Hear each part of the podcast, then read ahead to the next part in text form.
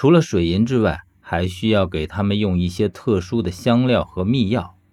这种方式通常极其残忍，因为这种陪葬人不能用死人，死人血流不通畅，无法让水银和药物顺着血液流动，所以这些陪葬的人一般都会被安置在墓主的寝殿之中，有负责墓主起居饮食的这么点味道。我看这人的装束，身上穿着的都是丝绸制品。整个人鲜活如初，应该就是寝殿中的陪葬人无疑了。只是让我十分不解的是，这里还不到明殿，为什么会有这样的尸体出现在这里呢？而且他们还以这样古怪的站立方式出现在这里。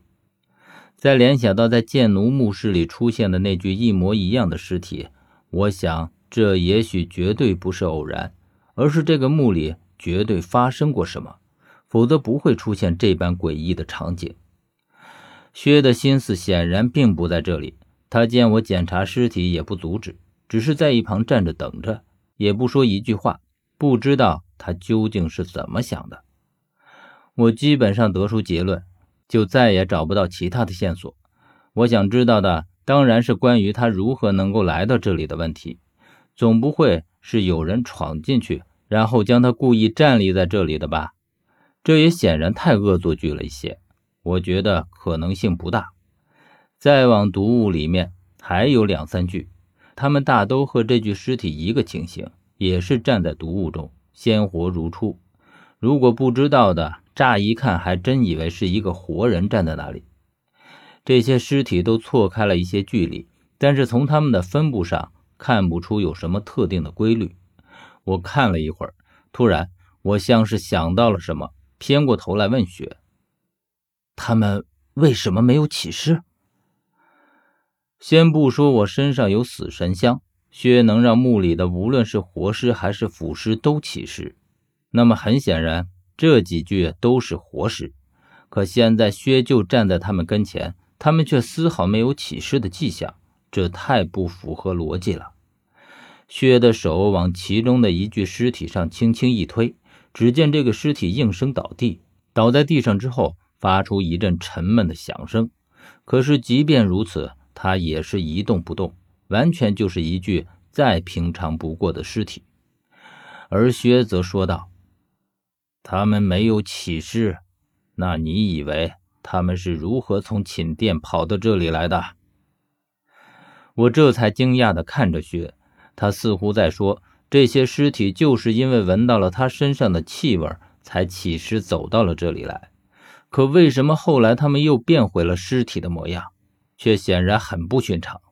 而且想都不用想，一定是薛在他们身上做了手脚。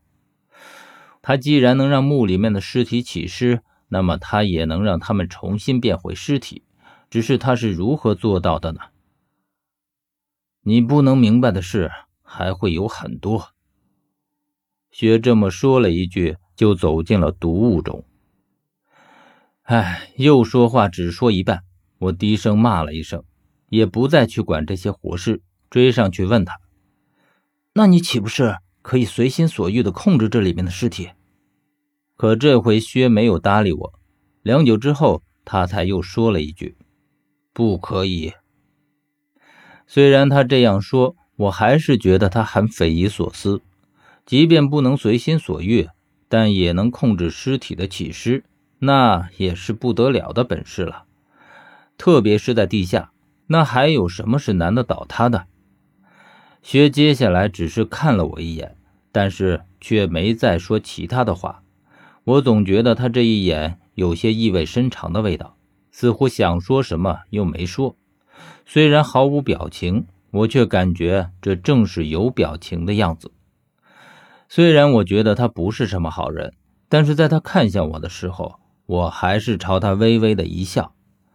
一来是表示我的友好，二来还真有那么一些讨好的味道。